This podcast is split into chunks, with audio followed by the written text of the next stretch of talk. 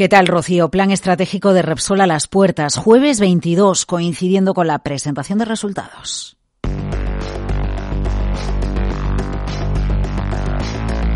La gran incógnita de la actualización del plan de Repsol es que se presenta sin que sepamos las deducciones que se pueden aplicar las empresas energéticas por inversiones vinculadas a proyectos industriales. Ha quedado a medias la decisión del gobierno de Pedro Sánchez de prorrogar el impuestazo a las energéticas. ¿Es por lo tanto posible elaborar un plan estratégico a varios años con incertidumbres regulatorias? Chocar choca. Lo curioso es que cuando preguntamos a los analistas de mercado ponen el foco en otro tipo de anuncios. De la actualización del plan de Repsol, el mercado mirará con lupa la generación de caja y el nivel de gastos. Respecto a las inversiones, dos claves. Primera, ¿aumentará las inversiones para elevar su objetivo de generación baja en carbono? El plan anterior, 2021-2025, establecía el objetivo de que la generación baja en carbono llegara al 12% en 2025 y al 25% en 2030. Veremos cómo quedan estas cifras. Segunda, ¿qué sucede con las inversiones industriales afectadas por el impuestazo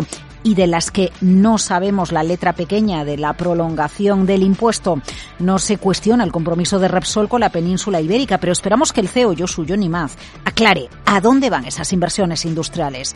Más focos. El margen de refino. El margen de refino entre 2022 y 2023 ha vivido movimientos de ida y vuelta. 15,6 dólares el barril en 2022, seis veces y media más que en 2021, pero caída en 2023 del 28%, los márgenes de refino hasta poco más de 11 dólares. Adrián Jiménez, Bank José Ramón Ocina, Mirabot Research España. Que la compañía consiga mantener o, aumentar los márgenes de refino. Está también en un entorno un tanto complicado. El precio del petróleo no termina de subir a pesar de los problemas geopolíticos y, no hay catalizadores importantes hacia a muy corto plazo. Respecto a Repsol, lo que esperamos es un, es un cierto deterioro del negocio industrial por la caída del margen de refino. Esto podría verse algo paliado o compensado por la mejoría que han tenido los precios medios del gas en el cuarto trimestre luego también por un nivel de producción más o menos estable.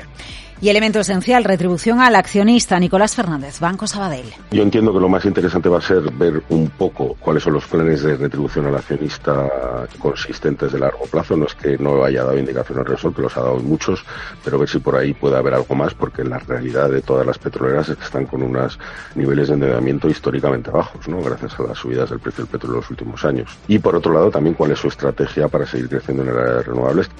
La duda, Rocío, una vez que resolvamos este jueves todas las incógnitas sobre el plan estratégico de Repsol, es el impacto que van a tener los planes de la empresa en su evolución en bolsa.